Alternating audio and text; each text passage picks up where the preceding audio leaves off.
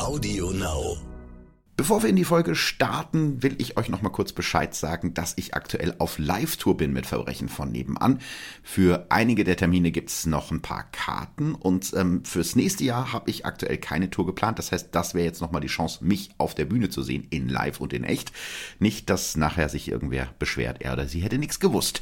Checkt einfach Eventim oder eure Vorverkaufsstelle. Da stehen alle Termine.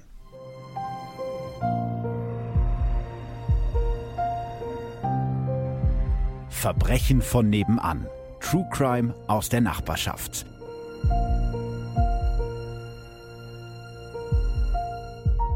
Hallo und herzlich willkommen bei Verbrechen von nebenan.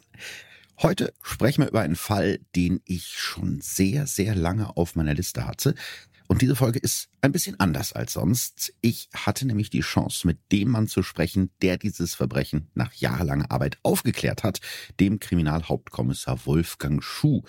Ihr hört also viele Details vom damals leitenden Ermittler selbst aus erster Hand. Deshalb gibt's in dieser Folge auch keinen Gast im klassischen Sinne. Dafür aber sehr spannende Einblicke in die Polizeiarbeit.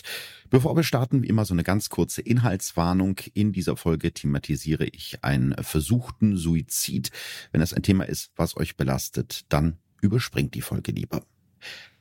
Es ist der 24. August 2011, als Kriminalhauptkommissar Wolfgang Schuh von der Mordkommission Trier im Studio der ZDF-Sendung Aktenzeichen XY ungelöst vor den Kameras steht, die seine Worte an die Millionen Live-Zuschauer vor den Fernsehgeräten übertragen. Gemeinsam mit Staatsanwalt Erik Samel steht der grauhaarige Mit-50er Moderator Rudi Zerne am Tisch in der Mitte des geräumigen Studios gegenüber. Seine klugen Augen blitzen hinter der kleinen Brille. Schuh weiß genau, was er tut. Er weiß, dass das heute vielleicht die letzte Chance ist, nach 29 Jahren doch noch herauszufinden, was der 1982 verschwundenen Lolita Brieger zugestoßen ist und damit einen der am längsten letzten ungelösten Cold Cases der deutschen Kriminalgeschichte doch noch aufzuklären. Sein Auftritt wurde bereits einen Tag vorher in der Presse in Lolitas Heimatregion in der Eifel angekündigt, denn Wolfgang Schuh hat einen Plan. Das Verschwinden von Lolita lag fast 30 Jahre zurück und ist auch sicherlich da oben in der Eifel mehr oder weniger in Vergessenheit geraten. Und wir wollten die Leute aufrütteln. Das heißt, das nochmal allen vor Augen führen, auch der jüngeren Generation, dass die wach wird und fragt ihre Eltern, Großeltern, mein Gott, was war denn da? Haben wir nie was von gehört? Und dass auch dann auf diese Menschen, also die ältere Generation, so ein bisschen Druck ausgeübt wird, auch Mensch, jetzt, wenn ihr was wisst, meldet euch doch bei der Polizei. Wir wollten also aufrütteln und das war auch der Grund, dass wir es dienstagsabends in die Öffentlichkeit gegangen sind und mittwochs ist ja diese Sendung ausgestrahlt worden. Schuh ist sich sicher, dass die 18-Jährige einem Verbrechen zum Opfer gefallen ist. Ebenso sicher ist er sich, dass es jemanden geben muss, der etwas über Lolitas Verschwinden weiß. Auf einer Skala der Ausweglosigkeit von eins bis zehn lag der Fall ganz oben. Und zwar klar, es ging nur mit Emotionen, erinnert sich der Moderator der Show, Rudi Zerne, Jahre später im Talk bei Markus Lanz. Auch für den Kriminalhauptkommissar Schuh ist dieser Auftritt seine letzte Chance, doch noch für Gerechtigkeit zu sorgen. Ja, es war schon die letzte Hoffnung und auch für mich die letzte Möglichkeit, nochmal an die Sache herangehen zu können. Wenn wir darüber den Fall nicht aufgeklärt hätten, dann hätte ich für die Zukunft eigentlich äh, sehr schwarz gesehen, es nochmal zu einem späteren Zeitpunkt zu versuchen.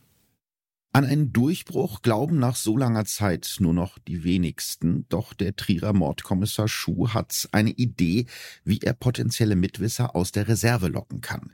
Am Vorabend hat er der Aktenzeichenredaktion einen Vorschlag gemacht. Während er im Gespräch mit Rudi Zerne ist, fährt die Studiokamera langsam auf Wolfgang Schuhs Gesicht zu und schließlich blickt dieser hinter seiner randlosen Brille mit seinen Augen direkt in die Kamera und schaut die Zuschauer an.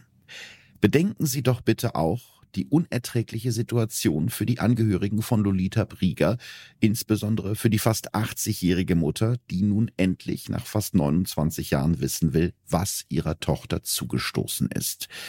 Ein Satz, der jeden, der irgendetwas über den Fall wissen könnte, mitten ins Herz treffen soll.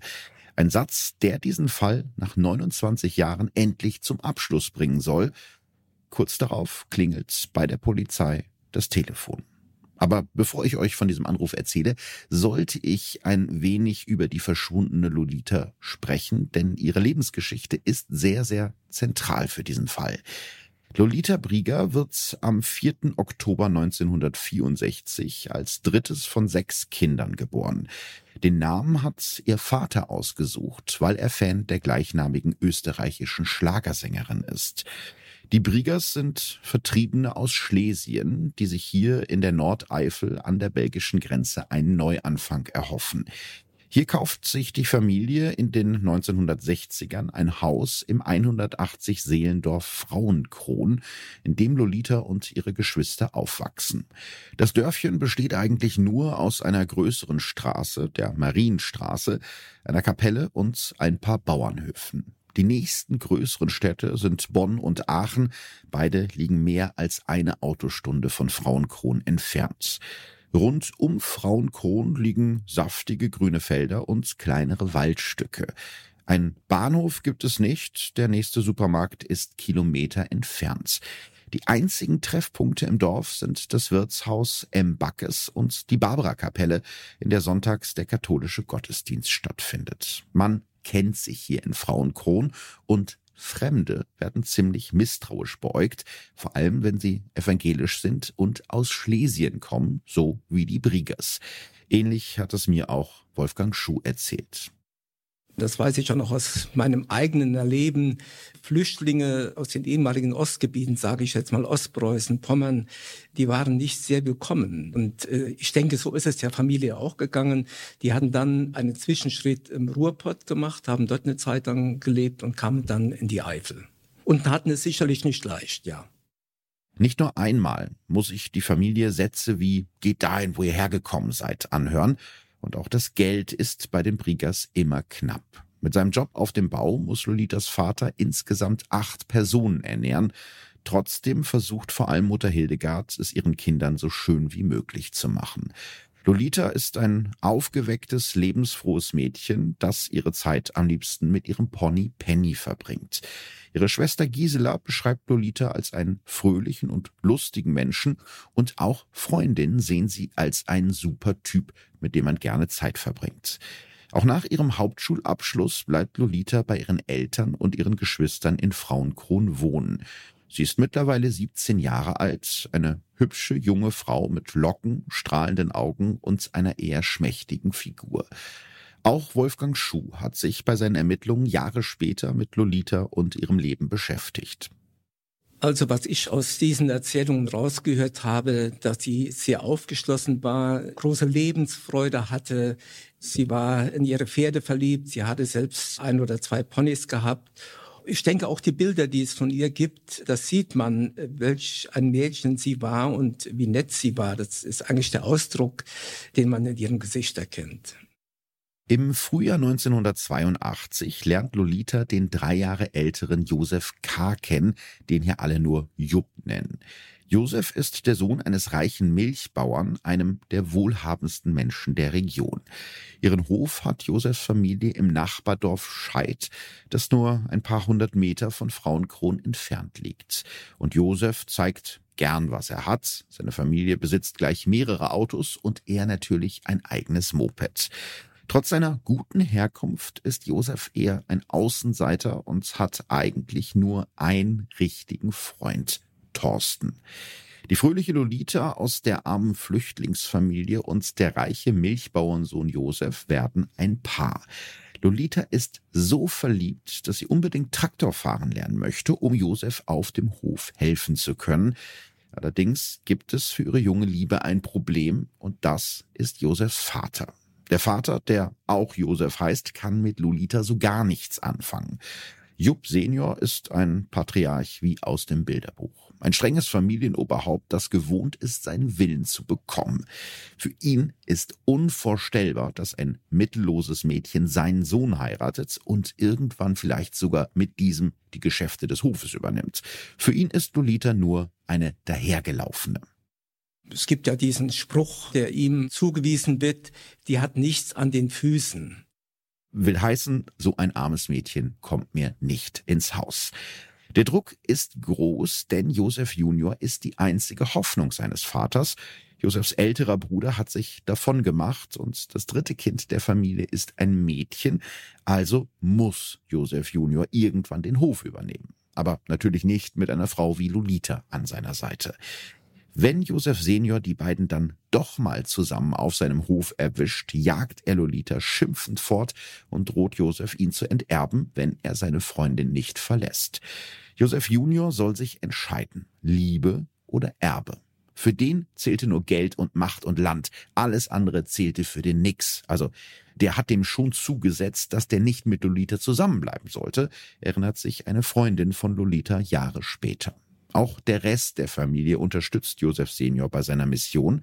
Auch Josefs Mutter und seine Schwestern bewachen den Hof, damit Lolita gar nicht erst bei ihnen aufschlägt. Einmal jagt Josefs Schwester Lolita sogar den Hund hinterher, so dass Lolita verletzt nach Hause kommt. Aber Lolita und Josef Junior lassen sich nicht unterkriegen. Natürlich bekommt Josef einen riesigen Druck von seinem Vater und auch für Lolita ist es wahrscheinlich nicht leicht, auf so eine Ablehnung zu stoßen. Aber die Liebe der beiden scheint dann doch stärker zu sein als die Angst vor Konsequenzen. Lolita kann zu diesem Zeitpunkt noch nicht ahnen, wie schlimm die Konsequenzen für sie sein werden. So treffen sich die beiden weiterhin heimlich in den Wäldern in der Umgebung. Josef fasst sogar den Plan, Lolita zu heiraten. Mein Alter kann sich auf den Kopf stellen, ich werde Lolita heiraten, sagte er einmal zu Lolitas Familie, als er bei ihnen zu Gast ist. Doch dieses Versprechen hält nicht lange, denn kurz darauf macht Josef, vermutlich aufgrund des Drucks seiner Eltern, mit Lolita Schluss. Für Lolita ist das ein riesiger Schock. Sie ist am Boden zerstört, und zwar so sehr, dass sie versucht, sich mit einer Überdosis Herztabletten ihres Vaters das Leben zu nehmen. Glücklicherweise entdeckt Mutter Hildegard sie rechtzeitig und bringt Lolita ins Krankenhaus, wo die Ärzte es schaffen, ihr Leben zu retten. Als Josef von dem versuchten Suizid erfährt, will er für Lolita da sein und die beiden fangen wieder an, sich zu treffen. Doch wirklich harmonisch ist ihr Verhältnis auch jetzt nicht. Sie streiten sich immer öfter und nach einem besonders heftigen Streit unternimmt Lolita einen zweiten Suizidversuch, indem sie sich mit einem Messer an den Handgelenken ritzt. Glücklicherweise überlebt sie auch diesen versuchten Suizid. Ab da führen Lolita und Josef eine On-Off-Beziehung, unter der beide leiden. Lolitas Schwester Gisela versucht Lolita zur Vernunft zu bringen. Lolita, das ist kein Mann wert, dass man sich dafür das Leben nimmt, sagt ihre Schwester Gisela. Wolfgang Schuh hat's mir dazu erklärt, Trotzdem bestand ja auch immer noch der Kontakt zwischen Josef und der Familie, nicht nur zwischen Josef und Lolita. Er hat das Elternhaus von Lolita aufgesucht und hat immer wieder gesagt, ich werde sie heiraten. Was mein Vater sagt, das ist mir egal. Aber wurde ja auch davon gesprochen, dass der Vater damit gedroht hat, ihn zu enterben. Also er durfte nicht mehr zu ihr fahren. Das soll auch der Grund gewesen sein, warum Lolita das Elternhaus verließ, sich eine Arbeitsstelle suchte in Jünkerath in der Eifel. Und so konnte der Freund dann in eine andere Richtung wegfahren, wenn er das Elternhaus verließ und hat sie dann auch regelmäßig, was wir von der Vermieterin von Lolita wissen, ja fast täglich besucht. Kurz vor ihrem 18. Geburtstag im Sommer 1982 zieht Lolita in eine Zwei-Zimmer-Wohnung im 13 Kilometer entfernten Nachbarort Jückerath, wo sie einen Job in der Näherei Werdel gefunden hat. Obwohl Lolita und Josef sich hier alleine ohne den Einfluss ihrer Familien treffen können, streiten sich die beiden weiter. Im Herbst lässt Lolita dann die Bombe platzen. Sie sagt Josef, dass sie schwanger von ihm ist und das Kind behalten möchte. Und zu ihrer Überraschung scheint sich Josef oder Jüppchen, wie sie ihn nennt, gut mit der Neuigkeit zu arrangieren. Er kümmert sich liebevoll um seine schwangere Freundin und bringt sie auch zum Frauenarzt, wenn sie dort einen Termin hat. Hat er mal keine Zeit dafür, bezahlt er seinen Freund Thorsten dafür, Lolita zum Arzt zu fahren. Lolita jedenfalls freut sich unglaublich auf ihr Kind und strickt schon fleißig Kleidung und Spielzeug und stellt sich ihre gemeinsame Familie vor, in der sie und Josef zusammen das Kind großziehen. Irgendwann bekommt natürlich auch Jupp Senior auf seinem Bauernhof in Scheid mit, dass sein Sohn Vater wird und rastet natürlich aus. Dass sein Sohn ein Kind mit einer dahergelaufenen bekommt, ist für Josef Senior ein Albtraum und noch dazu ein uneheliches. Was sollen denn nur die Leute denken? Also versucht er alles, um Lolita zu einer Abtreibung zu bewegen. Angeblich will er ihr sogar Geld dafür zahlen, dass sie das Kind wegmachen lässt. Aber Lolita weigert sich. Unter dem enormen Druck des Vaters leidet aber nicht nur sie, sondern auch Josef. Die Streitereien der beiden werden immer häufiger und heftiger. Von dem gemeinsamen Traum einer Familie ist bald immer weniger zu spüren. Als Josef erneut Schluss macht, eskaliert der darauf folgende Streit sogar so sehr, dass Lolitas Vermieterin, die im selben Haus wohnt, in das Zimmer kommt und die beiden anfährt, doch nun endlich leise zu sein, woraufhin Josef die Wohnung wutentbrannt verlässt. Der Tag nach dem großen Streit ist der 4. November 1982, ein kalter, diesiger Donnerstag. Lolita und Josef möchten gemeinsam mit Jupp Senior auf dessen Hof ein letztes klärendes Gespräch führen, um über das weitere Vorgehen bezüglich der Schwangerschaft zu diskutieren. Es soll das erste offizielle Treffen mit Josefs Vater sein, das erste Treffen, bei dem er sie nicht davonjagt. Da sie kein eigenes Auto besitzt, lässt sie sich von ihrer Kollegin Hildegard von Jünkerath aus in Richtung Scheid mitnehmen, von wo aus sie dann zu Fuß zum Hof laufen möchte. Lolita hat ihr bei dieser Fahrt geschildert, dass sie noch einmal mit ihm reden möchte, hat ihrer Kollegin erzählt, dass es abends zu einem Treffen kommen soll äh, zwischen ihrem Freund, dem Vater und ihr. Sie wollte aber vorher noch mal mit ihm Kontakt haben, mit ihm sprechen, es hatte ja einen Kontakt abends zuvor gegeben in ihrer Wohnung. Und da hat es ja einen heftigen Streit gegeben. Der ist auch belegt durch die Aussage der damaligen Vermieterin. Und sie wollte ihren Freund nochmal umstimmen. Die Kollegin wundert sich noch, dass Lolita kein Kennenlerngeschenk für ihr erstes offizielles Treffen mit Josef Senior dabei hat. Sie bietet Lolita an, ihr Geld zu leihen, damit diese eine kleine Aufmerksamkeit besorgen kann, doch die erwidert nur Nein, die kriegen nichts von mir. Zwei Kilometer vor Josefs Hof wird Lolita schließlich von ihrer Kollegin Hildegard rausgelassen, die noch sieht, wie Lolita die Straße zum Hof hinaufgeht. Lolita trägt eine selbstgenähte Schwangerschaftshose im Pepita-Muster, einen blauen Pullover und darüber einen türkisen Parker. Dass Hildegard die letzte Person ist, die Lolita jemals lebend zu Gesicht bekommen hat, ahnt sie zu diesem Zeitpunkt nicht. Dass Lolita verschwunden ist, fällt erst zwei Tage später auf. Da Lolita weder zu Hause noch auf der Arbeit aufgetaucht ist, ruft ihre Vermieterin bei Lolitas Mutter an, doch auch hier ist Lolita nicht.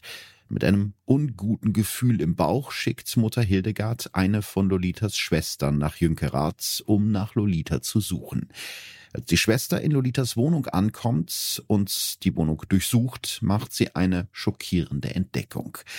In der Wohnung findet sie zwei Briefe. In einem steht handschriftlich geschrieben, es tut mir leid, aber was du gestern Abend gesagt hast, hat mir ganz schön wehgetan. Du musst entschuldigen, aber ich habe mir eingeredet, du würdest mich so lieben wie ich dich. All deine Sorgen wären gelöst, wenn ich tot wäre. Ich wünsche dir daher für deinen neuen Anfang viel Glück, aber vergiss mich und dein Kind nicht. Ich liebe dich. Es grüßt dich dein letztes Stück Dreck. Ist das ein Abschiedsbrief? Es wäre ja nicht das erste Mal, dass Lolita versucht, sich das Leben zu nehmen. Zwar glaubt ihre Familie nicht so wirklich an einen Selbstmord, ganz auszuschließen ist er aber nicht. Am Abend meldet Lolitas Mutter sie bei der Polizei schließlich als vermisst. Daraufhin wird eine Suchaktion gestartet, wie sie das Dorf noch nie erlebt hat. Über der kleinen Gemeinde zieht ein Polizeihubschrauber seine Kreise, während Polizei, Feuerwehr, die Dorfjugend und weitere Freiwillige die ganze Gegend nach Lolita absuchen. Das gesamte Dorf ist in Aufruhr und doch finden sie keine Spur von der Verschwundenen. Und jetzt passiert etwas, das den ganzen Fall auf Jahre durcheinander bringen wird. Da gab es dann einen Wendepunkt, der die Ermittlungen sehr gestört hat, beziehungsweise in die falsche Richtung führt. Es war nämlich so, zum Zeitpunkt der Suchmaßnahmen taucht ein Busfahrer auf, der Lolita kannte, sie als immer schon zur Schule fuhr und heimbrachte. Und der sagte, ich habe Lolita am Montag noch gesehen. Und zwar am Montag, den 8. November 1982, also ganze vier Tage nachdem Lolita von ihrer Kollegin Hildegard in der Nähe von Josefshof abgesetzt wurde. Das lenkt die Ermittlungen in eine völlig andere Richtung. Zusammen mit Lolitas Abschiedsbrief spricht das für die Polizei dafür, dass Lolita noch lebt und tatsächlich freiwillig verschwunden ist. Die Suche wird offiziell abgebrochen. Doch Lolitas Familie sucht weiter nach ihr, tagelang, tagsüber, nachts. Und sobald ihnen eine mögliche Stelle einfällt, an der sie noch nicht nachgeschaut haben, eilt ein Familienmitglied dorthin und sucht die ganze Stelle nach Lolita ab. Daran, dass Lolita einfach nur abgehauen ist, glaubt in der Familie Brieger niemand. Schließlich war sie noch nie so lange weg von zu Hause und im Allgemeinen ist sie ein zuverlässiger Mensch. Und alleine als schwangere Frau mit gerade mal 18 Jahren ein neues Leben anderswo anzufangen, das können sich die Briegers auf keinen Fall vorstellen. Sie hätte doch zu Hause die Unterstützung der gesamten Familie gehabt. Lolitas Mutter Hildegard hat eher den Verdacht, Lolitas Freund Josef und sein Vater könnten etwas mit dem Verschwinden ihrer Tochter zu tun haben, und sie ist nicht die einzige. Im Dorf wird viel darüber gemunkelt, dass Josef bei Lolitas Verschwinden seine Finger im Spiel haben könnte. Beweisen kann man ihm aber nichts. Und auch die Polizei zeigt anfangs wenig Interesse an Josef als möglichem Verdächtigen. Während die Ermittler also keinen Grund dafür sehen, die Suche nach Lolita wieder aufzunehmen, unternimmt ihre Familie immer extremere Schritte, um herauszufinden, was Lolita zugestoßen ist. Ja, das war so schrecklich, dass ich die Mutter zum Beispiel nur den Rat wusste, Hellseher zu befragen. Sie ist bis nach Belgien gefahren und hat mit Hellsehern Kontakt aufgenommen, die ihr dann auch erzählten, Lolita lebt, machen sich keine Gedanken. Außerdem beziehen Lolitas Eltern in ihrer Verzweiflung auch die Presse mit ein, in der Hoffnung, Zeugen von Lolitas Verschwinden würden sich melden. Doch alles, was sie tun, bleibt erfolglos. Wenig hilfreich sind auch die diversen Zeugen aus Nachbarorten, die behaupten, Lolita gesehen zu haben. Mal war sie beim Bäcker einkaufen, mal wurde sie im Gemischtwarenladen gesehen. Jedem dieser Hinweise gehen ihre Eltern nach und immer wieder werden sie enttäuscht. Zusätzlich zu den falschen Hinweisen machen nun auch zahlreiche Gerüchte die Runde. So kommt immer wieder das Gerücht auf, Lolita sei durchgebrannt und lebe jetzt woanders. Ein Bekannter habe sie andernorts in Deutschland gesehen. Ein anderes Mal wurde sie angeblich in den Niederlanden als Prostituierte auf dem Straßenstrich beobachtet. Auch die Ermittlungen werden durch diese Gerüchte empfindlich gestört. Ich denke nicht, dass man von ausgegangen ist, sie lebt, aber man hatte das dann auch nicht ausschließen können. Vor allen Dingen äh, deshalb, weil ja immer wieder das Gerücht aufkam von äh, Personen, die sagten, ich habe sie in Köln gesehen, die stand dort an einer Ampel, hat die Straße überquert. Aber das waren immer nur, wenn man der Sache nachgegangen ist, äh, Zeugen vom Hörensagen. Die selbst haben diese Beobachtungen nie gemacht. Also man konnte nie auf den Kern des Gerüchts zurückkommen. Das ging gar nicht. All diese Gerüchte machen Familie Brieger enorm zu schaffen, die sich inzwischen sicher ist, dass Lolita einem Gewaltverbrechen zum Opfer gefallen ist. Für die Familie und die Freunde von Lolita steht fest, dass die Gerüchte bewusst gestreut werden, um von einem möglichen Verbrechen abzulenken. Das Gerücht mit der Prostitution im Ausland zum Beispiel wird von Lolitas Ex-Freund Josef verbreitet. Ein Zufall? Die Briegers sind fassungslos. Schlechter kann man über einen Menschen gar nicht reden, den man gern gehabt hat, erinnert sich Lolitas Schwester Gisela auch Jahre später noch. Für Familie Brieger ist klar, dass Josef seine Finger beim Verschwinden von Lolita im Spiel hatte, aber fast niemand will ihnen glauben. Jahrelang passiert nichts. Erst 1987 kommt wieder Bewegung in den Fall. Routinemäßig geht die Staatsanwaltschaft Trier alte Akten durch, auch die zum Fall Lolita Brieger. Und anders als die Ermittler fünf Jahre zuvor kommt die Trierer Staatsanwaltschaft zu dem Schluss, dass Lolita wahrscheinlich doch einem Tötungsdelikt zum Opfer gefallen ist. Zu viele Indizien sprechen für sie dagegen, dass die 18-Jährige einfach abgehauen ist. Deshalb wird eine neue Soko gegründet, die die Zeugen von damals nochmal vernimmt. Und hierbei wird ein fatales Missverständnis aufgedeckt. Beim erneuten Verhör des Schulbusfahrers, ihr erinnert euch, das ist der, der Lolita angeblich nach ihrem Verschwinden noch gesehen hatte, stellt sich heraus, dass dieser Lolita tatsächlich am Tag ihres Verschwindens, also am 4. November gesehen hat und nicht erst vier Tage später, wie er der Polizei ursprünglich mitgeteilt hatte. An diesem Tag, also an dem Tag, wo er behauptet hatte, zuerst sie gesehen zu haben, hatte der Busfahrer nämlich dienstfrei wie immer montags.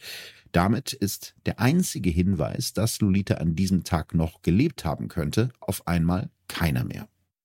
Das war ein, ja, eine Geschichte, die ich auch heute nicht nachvollziehen kann. Entweder wurde es falsch interpretiert oder ich kann das selbst nicht mehr nachvollziehen. Aber das war der große Knackpunkt in diesem Verfahren. Trotzdem verteidigt Wolfgang Schuh die Arbeit seiner Kollegen vor ihm. Er glaubt nicht, dass der Fall ohne die falsche Spur des Busfahrers schon 1982 hätte gelöst werden können. Ist immer so eine Sache, wird ja oft der Polizei vorgeworfen, warum habt ihr nicht da und da und da gesucht? Wo soll man suchen, wenn eine Person vermisst ist, die ja überall versteckt sein könnte, deren Leiche versteckt äh, sein könnte? ist eine schwierige äh, Sache zu sagen. Also damit wäre der Fall schon 1982 gelöst worden. Da muss man ein großes Fragezeichen dranhängen. Bei den Befragungen der Dorfbewohner stoßen die Ermittler dann immer wieder auf Lolitas unglückliche Beziehung und ziemlich schnell werden Josef Junior und sein Vater zu den Hauptverdächtigen in dem Fall. Die Polizisten glauben, dass Josef entweder allein oder gemeinsam mit seinem Vater das Problem Lolita aus dem Weg geschafft hat, um den Ruf der Familie und sein Erbe zu retten. Und auch ein weiteres Indiz spricht für die Ermittler für eine Täterschaft Josefs. Ein Zeuge erinnert sich plötzlich an die Worte von Josefs besten Freund Thorsten einen Tag nach Lolitas Verschwinden. Als seine Mutter ihn an diesem Morgen fragt, wo er denn die ganze Nacht gewesen ist, soll Thorsten geantwortet haben, das kann ich mein Leben nicht erzählen über diese Nacht. Die Ermittler vermuten daher, dass Thorsten seinem Freund geholfen hat, Lolita wegzuschaffen und bestellen ihn zur Vernehmung auf die Wache. Doch Thorsten bestreitet, so etwas jemals gesagt zu haben und auch die Mutter relativiert diese Aussage. Trotzdem sind sich die Ermittler weiter sicher, dass Josef hinter Lolitas Verschwinden steckt. Und so durchkämmen sie mit Spürhunden das Waldstück in der Nähe des Hofes, in der Hoffnung, möglicherweise eine Spur zu finden. Doch auch das bleibt ohne Erfolg. Lolita bleibt verschwunden und man hat keinen Anhaltspunkt, wo man nach ihr suchen soll. Und obwohl die Ermittler nicht viel mehr als einen Verdacht haben, nehmen sie Josef irgendwann fest. Der behauptet, Lolita am Tag ihres Verschwindens überhaupt nicht gesehen zu haben.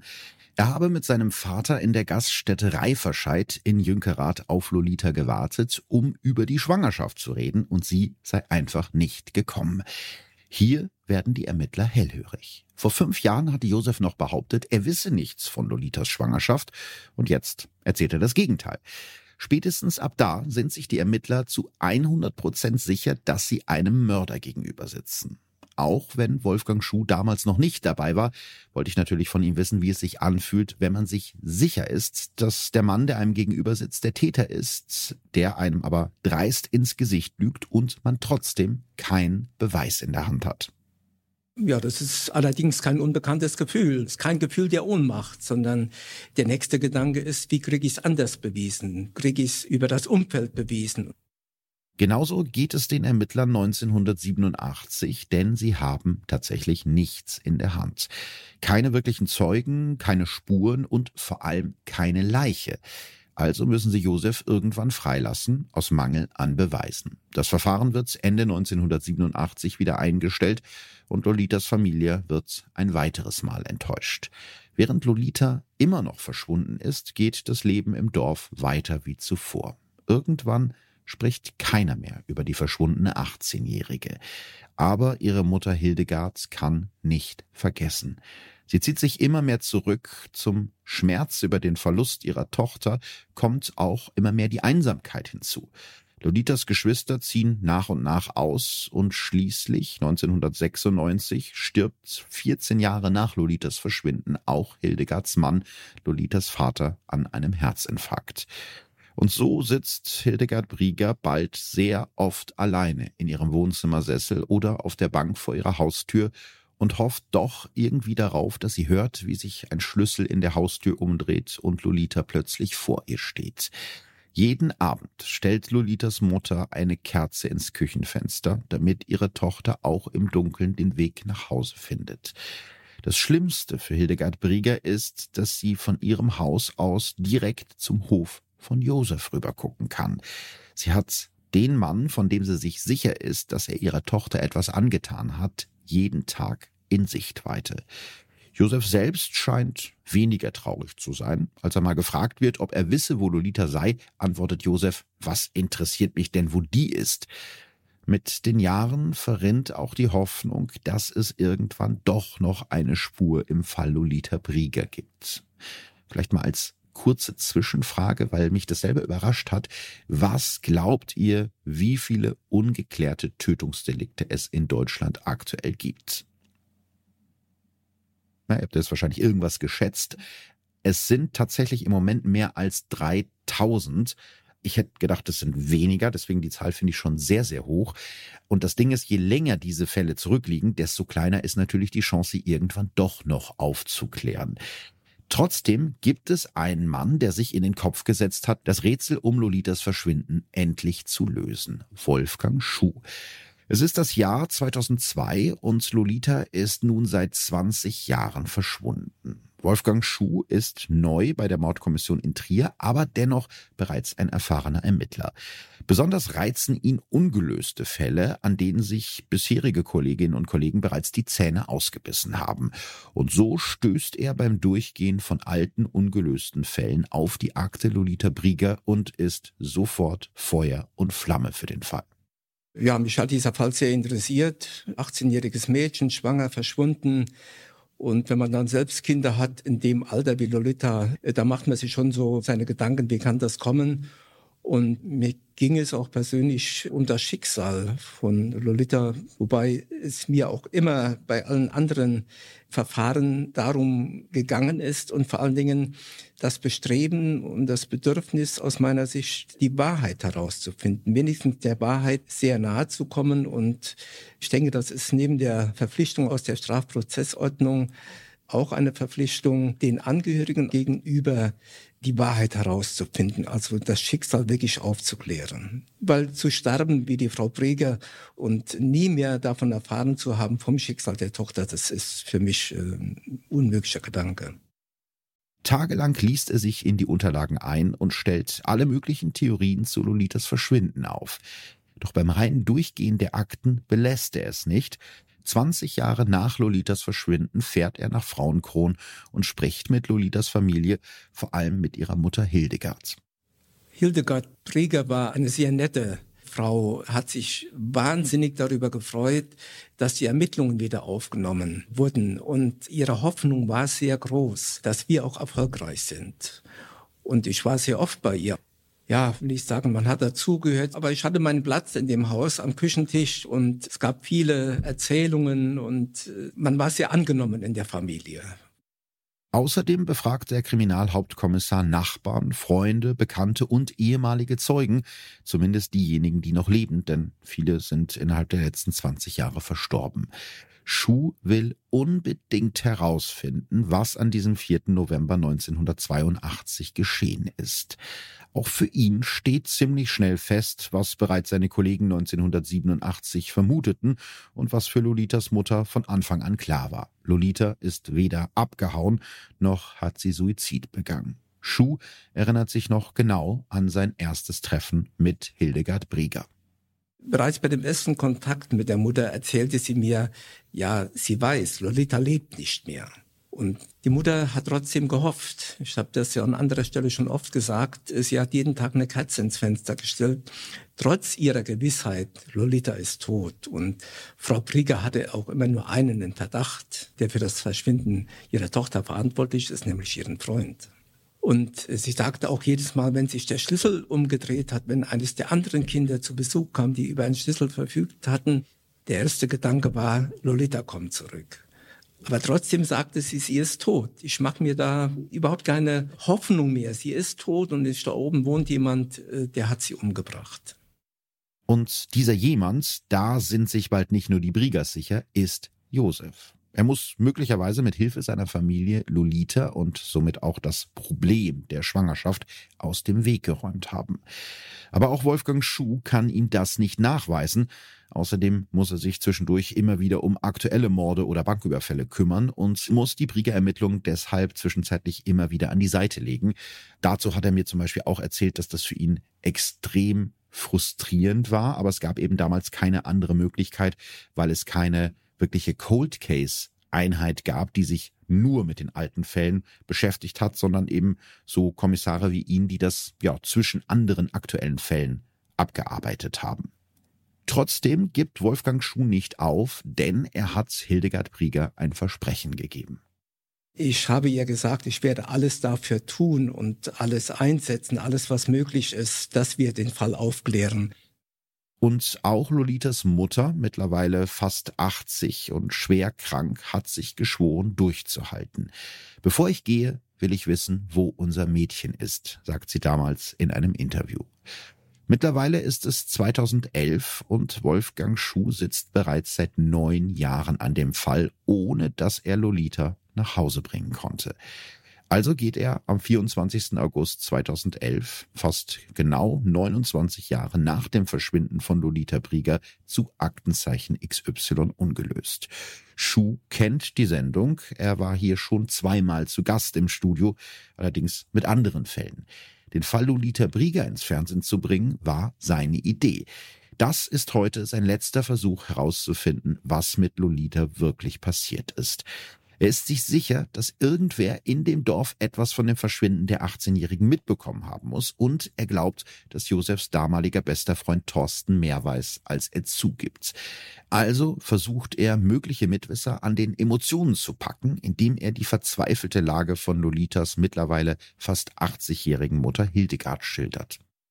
Ich habe sehr große Hoffnung darauf gesetzt, dass sich irgendjemand meldet und dass das einfach auch zu ergreifend war und dass wirklich die Leute sich das abends anschauen. Und ich weiß, äh, wo mir Menschen aus der Eifel erzählt haben, Sie können sicher sein, diese umliegenden Ortschaften um Scheid und Frauenkrot, da gab es niemanden an diesem Mittwochabend, der nicht XY geschaut hat. Und jeder hat sich gefragt, mein Gott, warum greifen die jetzt so einen alten Fall wieder auf? Gibt es da was Neues? Und das hat man sich natürlich angeschaut. Und tatsächlich gehen bei der ZDF-Redaktion an diesem Abend 106 Hinweise zum Fall Lolita Brieger ein, darunter der eine, auf den der Ermittler Wolfgang Schuh gewartet hat. Eine Person aus dem Umfeld Thorstens meldet sich und erzählt erneut die Geschichte, wie dieser damals meinte, über die Nacht von Lolitas Verschwinden könne er niemals reden. Genau dieses Gerücht hatten Wolfgang Schuhs Kollegen schon Jahre vorher überprüft, aber letztendlich nicht belegen können. Genau in der Sendung tauchte diese Erzählung nochmals auf, aber jetzt kam sie aus einer ganz anderen Ecke, aus einer anderen Quelle. Und da habe ich gedacht, mein Gott, das muss es ja gegeben haben. Schuh sieht sich bestätigt und lädt Thorsten am 8. September 2011 morgens um 9.55 Uhr zu einer weiteren Vernehmung. Jetzt sitzt ihm der Mann gegenüber, auf dem seine letzte Hoffnung ruht, Lolita doch noch zu finden. Aber wie zu erwarten, gestaltet sich das Verhör als schwierig. Thorsten bleibt stur dabei, mit Lolitas Verschwinden nichts zu tun zu haben und generell nichts zu wissen, und das, obwohl Schuh ihm versichert, dass die Mittäterschaft an solch einem Verbrechen bereits verjährt ist. Trotzdem glaubt Wolfgang Schuh, dass er Thorsten doch noch zum Reden bringen kann. Wir haben dann so eine Ebene gefunden, wo wir beide merkten, wir können miteinander reden. Und das war auch der Eindruck des Kollegen, der die Vernehmung mit mir machte. Wobei, ich sag's mal so, der hatte nicht direkt die Wahrheit im Rucksack mitgebracht, sondern es dauerte schon eine gute Stunde, bis wir dann zu dem entscheidenden Punkt kamen. Er war natürlich auch äh, verunsichert. Er wusste ja nicht mehr exakt, was er vor 25 Jahren, 1987, gesagt hatte. Und ich hatte natürlich den Vorteil, ich hatte eine riesen Akte auf dem Tisch liegen und konnte seine früheren Aussagen dann ja, ihm vorhalten, die dann nicht immer so übereinstimmten mit der heutigen Aussage. Und dann greift Wolfgang Schuh in einer Vernehmungspause in die Trickkiste. Ja, und dann gab es den entscheidenden Punkt, wo ich merkte, jetzt kippt die Stimmung bei ihm und er war verunsichert. Und dann habe ich gesagt, jetzt schalten wir mal aus zu einem persönlichen Gespräch. Das, die Vernehmung wurde natürlich komplett aufgenommen. Und dann habe ich ihn daran erinnert, was ich natürlich wusste, seine Tochter ist eine Woche zuvor 18 Jahre alt geworden. Und haben gesagt, jetzt führen Sie sich mal vor Augen, nicht Lolita, sondern ihre Tochter verschwindet. Und die Eltern wissen nicht, sie wissen nicht, wo sie geblieben ist. Und dann gibt es einen Mensch auf der Welt, der könnte das aufklären, wenn er der Polizei mal die Wahrheit sagt, aber der sagt nichts.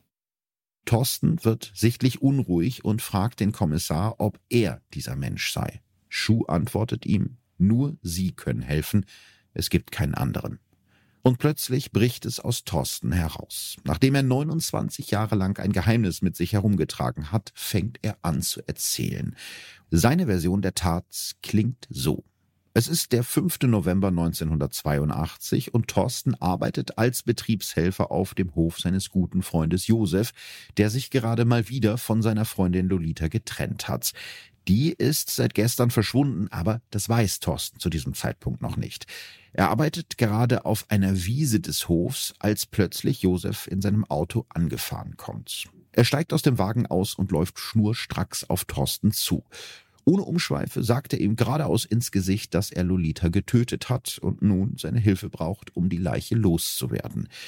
Ich war geschockt, hab aber nicht nachgefragt, wird Thorsten später im Prozess aussagen.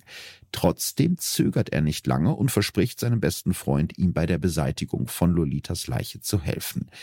Also fahren die beiden, als es dunkel ist, zu einem Holzschuppen in der Nähe des Hofes in Richtung Losheim. Dort liegt Lolitas Körper eingewickelt in grüne Silofolie. Es ist eine kalte Nacht und die beiden jungen Männer tragen dicke Jacken, als sie die Leiche der Frau wegschaffen, die eigentlich die Mutter von Josefs Kind werden sollte. Thorsten kann die Konturen von Lolitas Körper unter der Folie kaum erkennen. Er vermutet, dass er sie gerade an den Beinen anfasst und hochhebt. Gemeinsam tragen die beiden Lolita in den Kofferraum von Josefs Wagen, der vor dem Schuppen geparkt steht, und fahren mit der Leiche Richtung Frauenkron, also in den Ort, in dem die Mitglieder der Familie Brieger in diesem Moment gerade in ihren Betten liegen, ohne auch nur zu ahnen, was Lolita Schreckliches passiert ist. Mit abgeblendeten Scheinwerfern fahren sie zur örtlichen Mülldeponie. Josef weiß genau, dass hier regelmäßig von Baggern neuer Müll ausgekippt wird und die Leiche damit nach und nach immer tiefer unter dem Müllberg verschwinden wird. Nachdem die beiden das Auto direkt am Hang der Mülldeponie abgestellt haben, wird Lolita ausgeladen und abgelegt, wie Thorsten es später beschreibt. Josef bedeckt die eingewickelte Leiche noch mit etwas Müll, damit man sie nicht entdecken kann, und schließlich treten die beiden, so heimlich wie sie gekommen sind, ihren Rückweg an.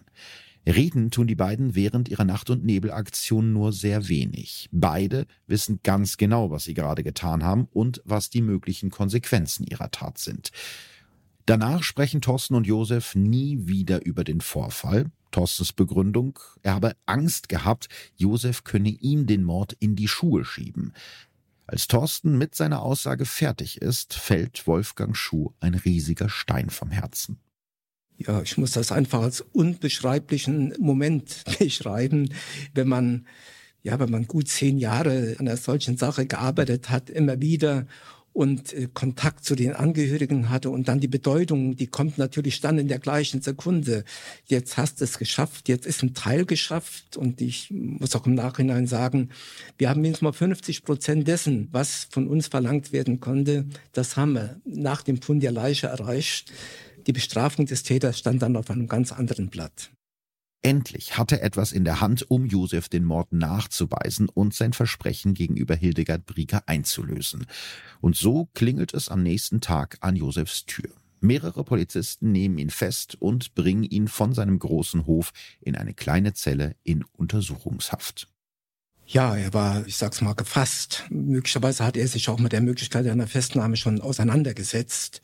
Aber es kam dann nach Belehrung direkt die Aussage, bitte nicht sagen, wir sollten seinen Rechtsanwalt verständigen, was wir auch getan haben. Und er kam dann in Untersuchungshaft. Und damit ist eigentlich der Kontakt von unserer Seite zu ihm beendet. Es sei denn, es gibt Vernehmungen, bei denen dann zum Beispiel sein Anwalt anwesend gewesen wäre. Gab es in diesem Fall aber nicht. Und das hat er dann auch, ich sag's mal so, durchgehalten bis zur Gerichtsverhandlung. Und er hat zur Sache nie etwas geäußert. Zum ersten Mal seit 29 Jahren hat Josef jetzt keinen direkten Blick mehr auf die Müllkippe, in der er Lolitas Leiche verscharrt hat. Genau dorthin fährt jetzt Wolfgang Schuh mit seinem Team. Mittlerweile ist die Müllkippe stillgelegt. Auf den riesigen Müllbergen wachsen Bäume und Büsche. Die Chance, hier auf dem 600 Quadratmeter großen und 5 Meter tiefen Areal noch Spuren von Lolitas Leiche zu finden, sind sehr gering. Das weiß auch Wolfgang Schuh. Zum einen war die Müllkippe nicht mehr zu erkennen, das war jetzt Wald. Ein ehemaliger Steinbruch, zugeschüttet mit Müll, mit Abraum, bewaldet, war so für uns im Moment gar nicht mehr zu erkennen. Dann wussten wir ja, wir müssen mit schwerem Gerät auf diese Fläche fahren. Wir brauchten ein Standfestigkeitsgutachten für einen Bagger, für eine Raupe mussten dann entsprechende Untersuchungen in Auftrag geben. Wir mussten uns überlegen, ja, das ist ja jetzt, wir graben Müll aus. Was sagt die Behörde in Euskirchen dazu, wenn wir jetzt den alten Müll plötzlich in der Schaufel haben? Was können wir damit tun? Müssen wir sonst wo auf einer anderen Müllkippe ablagern? Wie können wir uns auf der Fläche bewegen? Wir konnten letztendlich auf der Fläche verbleiben und ja, so dass kein neuer Müllbegriff entstanden ist. Und so haben wir dann aber lange suchen müssen. Gleich mehrere Bagger reißen Schaufel für Schaufel den Boden der ehemaligen Müllhalde auf und bringen Schutt und Müll der letzten Jahrzehnte an die Oberfläche. Obwohl Hildegard Brieger die ganze Zeit geahnt hat, dass ihre Tochter nicht mehr lebt, ist die Nachricht der Suchaktion ein Schock für sie. Jede einzelne Baggerschaufel wird von den anwesenden Polizisten in ihren knallgrünen Jacken genauestens untersucht. Unter anderem sind auch Leichenspürhunde vor Ort, aber Lolitas Leiche finden die Ermittler nicht. Die Polizisten arbeiten stundenlang, Tag für Tag, und doch entdecken sie nichts. Natürlich hat die Hoffnung bei den Suchenden abgenommen. Und ich wurde auch immer wieder gefragt, ja, warum gibst du da nicht auf? Man hat mir dann auch angedeutet, der könnte sie ja da wieder weggenommen haben. Also ich konnte sicher sein, die Aussage des Zeugen stimmt, man hat sie vergraben aber ich wusste auch so insgeheim, na, der kann die nicht wieder weggenommen haben. Wenn der dann nachts ohne Zeugen dorthin fährt mit seinem Traktor, hätte da sicherlich schon schwereres Gerät gebraucht, das wäre aufgefallen. Und dann noch mit der Frage verbunden, warum nimmt er sie da alleine wieder weg, wenn er zum Hinbringen schon gar nicht imstande war, da hat er jemanden dazu gebraucht. Und darüber hat uns der Zeuge nichts berichtet. Und ausschlaggebend für meine verbleibende Hoffnung war, wir haben bei den Grabungen immer wieder Formationen gesehen, wo man Straßenaushub, Beton, Asphalt abgelagert hatte. Der lag aber nie punktuell an dieser Fläche, sondern war irgendwann, wenn was abgelagert wurde, wurde der verteilt, verschoben. Und da war halt meine Hoffnung, wenn man da Material verschiebt, dass dann auch der Leichnam hätte an andere Stelle verbracht worden sein können. Mittlerweile ist es der 29. Oktober 2011, Tag 11 der Suchaktion.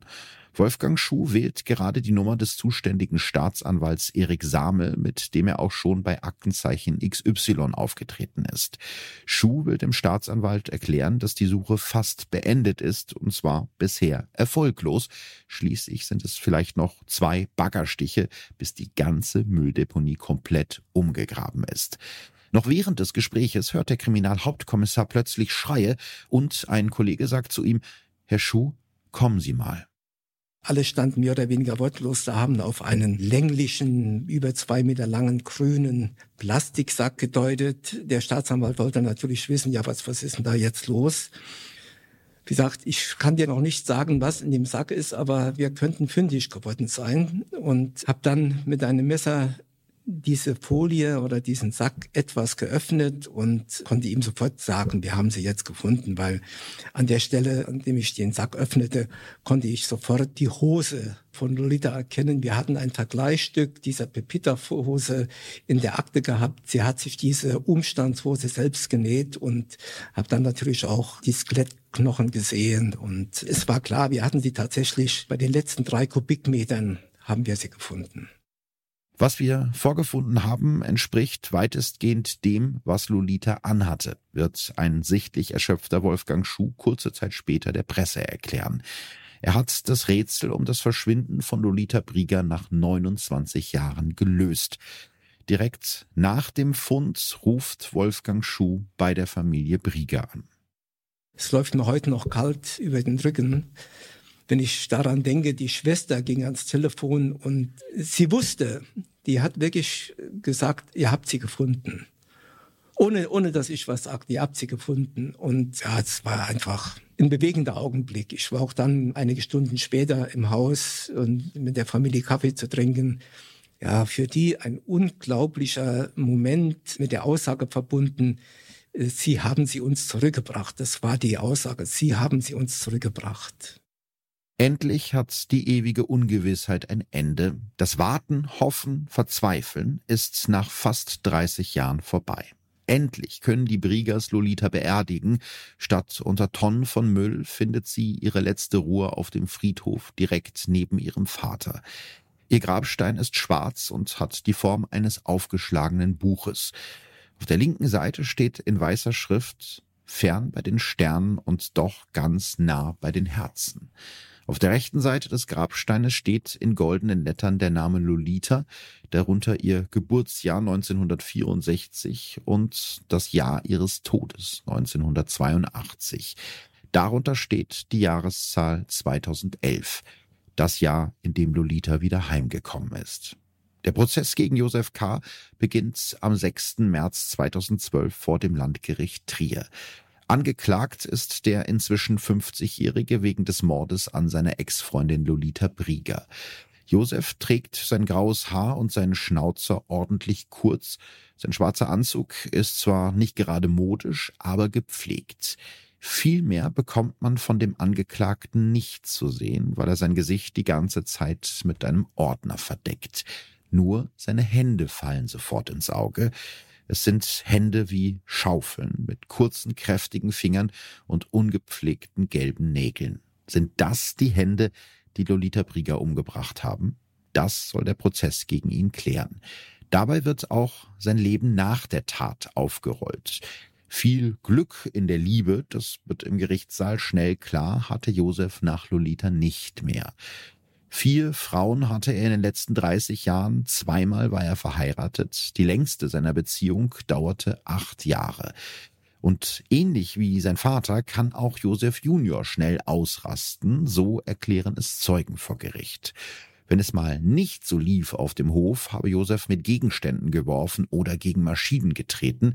Menschen gegenüber sei er aber nie gewalttätig geworden, erzählt eine von Josefs Ex-Freundinnen. Und es wird ganz deutlich, dass Josef riesige Angst vor seinem Vater hatte. Noch mit 40 traut er sich nicht vor Josef Senior zu rauchen, obwohl der selbst starker Raucher ist. Was ich irgendwie schon sehr, sehr krass irgendwie finde, weil man kann definitiv an seinen Fingern sehen, dass er geraucht hat. Aber ja, in manchen Familien lügt man sich halt so ein bisschen gegenseitig ins Gesicht. Vielleicht ist eben auch dieser Respekt oder vielmehr diese Angst der Grund, warum Josef Junior in all den Jahren kaum ein Wort über Lolita verliert. Nur eine von Josefs Ex-Freundinnen sagt aus, sie habe unter Tischdecken versteckt eine Klarsichthülle mit alten Zeitungsausschnitten über Lolita gefunden und ihn darauf angesprochen. Josef habe ihr gesagt, Lolita sei schwanger nach Holland abgehauen, nachdem er ihr 20.000 Mark für eine Abtreibung gegeben hatte und würde dort, also in Holland, als Prostituierte arbeiten. Wenn Josef dann doch mal über Lolita spricht, wie in einigen von den Ermittlern abgehörten Telefonaten, nimmt er ihren Namen nicht ein einziges Mal in den Mund. Josef nennt die Mutter seines nie geborenen Kindes nur das Frauenmensch oder einfach nur S. Obwohl er von seinem Hof aus die letzte Ruhestätte seines Opfers jeden Tag sehen kann, hat er den Tod von Lolita immer weiter von sich weggeschoben. Gefühle abspalten wird das der psychologische Gutachter später nennen. Mit jedem Jahr, das verging, muss Josef K. sein Verbrechen unwirklicher vorgekommen sein, immer weiter weg, obwohl Lolita doch in Wirklichkeit so nah war. Josef selbst sitzt im gesamten Prozess nur regungslos da, starrt stundenlang auf seine Hände und sagt kein Wort. Nicht mal bei den Aussagen von Lolitas Mutter oder seinem ehemals besten Freund Thorsten verzieht er eine Miene. Das ist für die Staatsanwaltschaft ein Problem, denn nur Josef weiß, wie Lolita wirklich gestorben ist. Hätte man damals die Leiche gefunden, hätte man mehr Spuren, gibt auch Staatsanwalt Samel vor Gericht zu. Er ist sich sicher, dass Josef Lolita an einen ruhigen Ort gelockt und sie dort von hinten mit dem bei der Leiche gefundenen Draht erdrosselt hat. Durch ihre Schwangerschaft habe er Angst gehabt, von seinem Vater enterbt zu werden und dadurch den Hof zu verlieren. Damit sei das Mordmerkmal der niederen Beweggründe gegeben. Er hat sie zum Schluss als letztes Stück Dreck bezeichnet und auch genauso entsorgt, erklärt Staatsanwalt Samel. Er versucht auch, das Mordmerkmal Heimtücke nachzuweisen, also dass Lolita nichts von ihrem nahenden Tod geahnt hat. Das allerdings ist ohne eine Aussage von Josef so gut wie unmöglich. Dessen Verteidiger sind dagegen überzeugt, dass ihr Mandant unschuldig ist. Sie versuchen den wichtigsten Zeugen Thorsten als unglaubwürdig darzustellen. Es gebe, Zitat, weder objektive Merkmale noch schlüssige Fakten, die Josefs Schuld bewiesen, so sagen es die Verteidiger. Am 11. Juni 2012, also knapp drei Monate nach Prozessbeginn, spricht die Vorsitzende Richterin das Urteil. Das Gericht ist überzeugt, dass Josef Lolita umgebracht hat. Allerdings sei es nach so langer Zeit und ohne Josefs Aussage unmöglich, ihm einen Mord nachzuweisen. Auch die Drahtstücke, die ja um Lolitas Hals, also um den Hals ihrer Leiche, ihres Skeletts gefunden worden sind, seien als Beweisstück unbrauchbar, da nicht mehr nachgewiesen werden kann, dass es sich einmal um eine zusammenhängende Schlinge und damit um das Tatwerkzeug gehandelt hat. Also nochmal kurz zum Hintergrund um den Hals des Skeletts von Lolita Brieger sind ja Drahtstücke gefunden worden. Die waren aber nicht zusammenhängend, sondern ja, gerostet, auseinandergefallen und damit konnte man jetzt nicht mehr einwandfrei nachweisen, dass das sozusagen eine Schlinge war, also das Mordwerkzeug. Und auch da hat es natürlich eine Rolle gespielt, dass die Leiche eben so lange nicht gefunden wurde. Stattdessen gehen die Richter von einem Totschlag aus, beziehungsweise müssen von einem Totschlag ausgehen, wenn sie ihm keinen Mord nachweisen können. Und weil Totschlag nach 20 Jahren verjährt, muss Josef sofort aus der Untersuchungshaft entlassen werden. Auch wenn Lolitas Tod rund 30 Jahre später so gut wie aufgeklärt ist, verlässt der Mann, von dem sich die Richter sicher sind, dass er sie getötet hat, das Landgericht Trier als freier Mann. Das ist heute noch schwer für die Familie. Wir haben die Familie schon im Vorfeld auf die Möglichkeit hingewiesen, immer mit der Frage verbunden, können wir dem Freund einen Mord beweisen? Und wir haben, ich sag's mal so, wirklich alles unternommen, dies zu tun. An einem Leichnam, der 29 Jahre in der Erde liegt, ist das natürlich auch mit Schwierigkeiten verbunden. Und das Gericht hat alles unternommen, wirklich an die Wahrheit zu gelangen. Man hat all diese Zeugen von damals vor Gericht gehabt. Aber es musste, denke ich, letztendlich dieses Ergebnis rauskommen. Alles andere wäre schwer gewesen, ohne Beweis einen Mord zu verurteilen. Das ist natürlich schwer. 29 Jahre lang haben sie darauf gewartet, dass Lolitas Verschwinden aufgeklärt wird. 29 Jahre lang hat Hildegard Brieger auf den Hof des Mannes schauen müssen, von dem sie sicher war, dass er ihre Tochter auf dem Gewissen hat. Und jetzt ist dieser Mann frei, obwohl selbst das Gericht von seiner Schuld überzeugt ist. Kurz nach dem Urteil sagt Lolitas Schwester Petra, das ist keine Gerechtigkeit, das ist eine Ohrfeige für unsere Mutter. Und auch für Lolitas Schwester Gisela ist das Urteil auch Jahre später noch unfassbar. Ich kann das nicht begreifen. Da ist jemand, der hat ein junges Mädchen getötet und er läuft heute als freier Mann rum. In meinen Augen stirbt dann so jemand zweimal, sagt sie in der WDR-Doku über ihre Schwester. Josef K. wird von seinen Verteidigern direkt nach dem Urteil zu einer Autobahnraststätte gefahren, wo sein Bruder ihn übernimmt. Der bringt Josef raus aus der Eifel und ins Ausland. Zu aufgeheizt ist die Stimmung in dem kleinen Dörfchen Frauenkron und in den Nachbargemeinden. Ein paar der Menschen, die all die Jahre nichts geahnt haben wollen, haben angekündigt, Josef aufhängen zu wollen. Als sich die Lage wieder ein wenig beruhigt hat, zieht Josef wieder nach Scheid auf den Hof zurück, wo er bis heute lebt. Hildegard Brieger muss also noch jeden Tag hoch zu dem Hof schauen, auf dem der Mann lebt, der ihre Tochter getötet hat. Sie stirbt 2016. Aber auch für den Rest der Familie Brieger wird der Tod von Lolita immer ein Thema bleiben. Naja, das Schicksal der Schwester wird sie natürlich schon Leben lang bewegen und bewegt sie jetzt insbesondere auch deshalb, weil sie ja weiterhin mit dem Verantwortlichen für den Tod ihrer Schwester in unmittelbarer Nachbarschaft leben müssen. Ihn sehen, ob sie es wollen oder nicht, wenn sie an dem Haus vorbeifahren und sie sehen ihn, sie müssen es ertragen, wie die Mutter es 29 äh, Jahre ertragen hat, wenn er mit seinem Trecker oder anderen Maschinen am Haus vorbeigefahren ist immer mit diesem starken Verdacht von Frau Brieger, er war es, er ist verantwortlich. Für den Einsatz von Wolfgang Schuh sind ihm Lolitas Geschwister nach wie vor dankbar und auch für ihn bleibt der Fall ein besonderer, war es doch einer, der ihn von Anfang an nicht losgelassen hat. Herr Schuh, würden Sie sagen, dass das, also der Fall Lolita Brieger, sozusagen ja der Fall Ihres Lebens war? Naja, wenn es von der Öffentlichkeit betrachtet, wird man sicherlich sagen, das war der Fall meines Lebens, ja.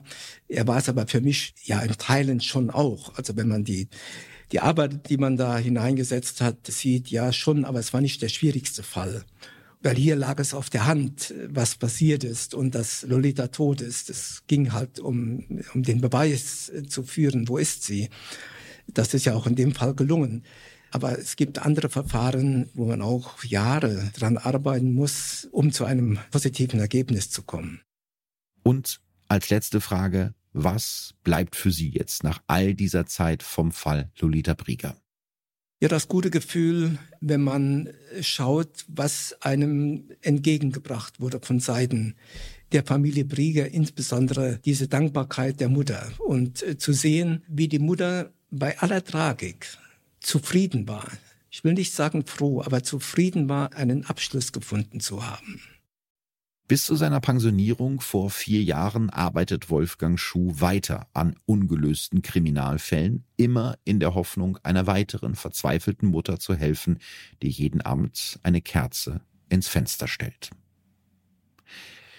Ja, jetzt muss ich selber mal kurz durchatmen, weil das ist wirklich ein Fall, der mich echt mitgenommen hat. Also vor allem das Schicksal der Familie Brieger. Also das muss ja unfassbar sein, wenn man sich so sicher ist, dass man den Mörder von Lolita kennt und dieser sogar jeden Tag auf dem Trecker vor dem Haus vorfährt, aber man kann einfach nichts tun. Das muss ich un unglaublich schlimm angefühlt haben, diese, diese Hilflosigkeit und auch diese Wut. Und ich kann mir auch vorstellen, dass die Familie auch wütend war über die anderen Leute in dem Dorf, die ja alle angeblich nichts davon gewusst haben. Man muss halt wissen, dass es schon kurz nach dem Verschwinden von Lolita eben die ersten Gerüchte gab, dass der Josef da irgendwas mit zu tun hat. Also ich finde es halt schwierig zu glauben, dass keiner was gewusst haben will. Und wir haben ja auch im Fall von Thorsten jetzt gerade gehört, dass der eben doch was wusste und eben ja erst nach 29 Jahren ausgepackt hat, leider. Das ist schon echt ein, ein ganz krasser Fall und auch bei dem Urteil kann ich natürlich verstehen, dass das wahnsinnig schmerzhaft sein muss für die Familie.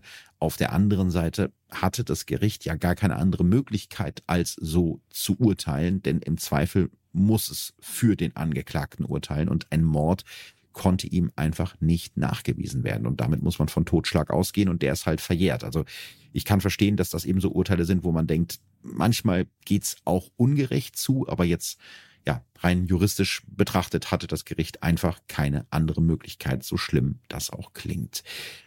Und damit ist es Zeit, Danke zu sagen an Wolfgang Schuh für die Einblicke in die Ermittlungen zu diesem ja spektakulären Fall und natürlich auch Danke an die Polizei in Rheinland-Pfalz für die Unterstützung bei der Organisation dieses Interviews.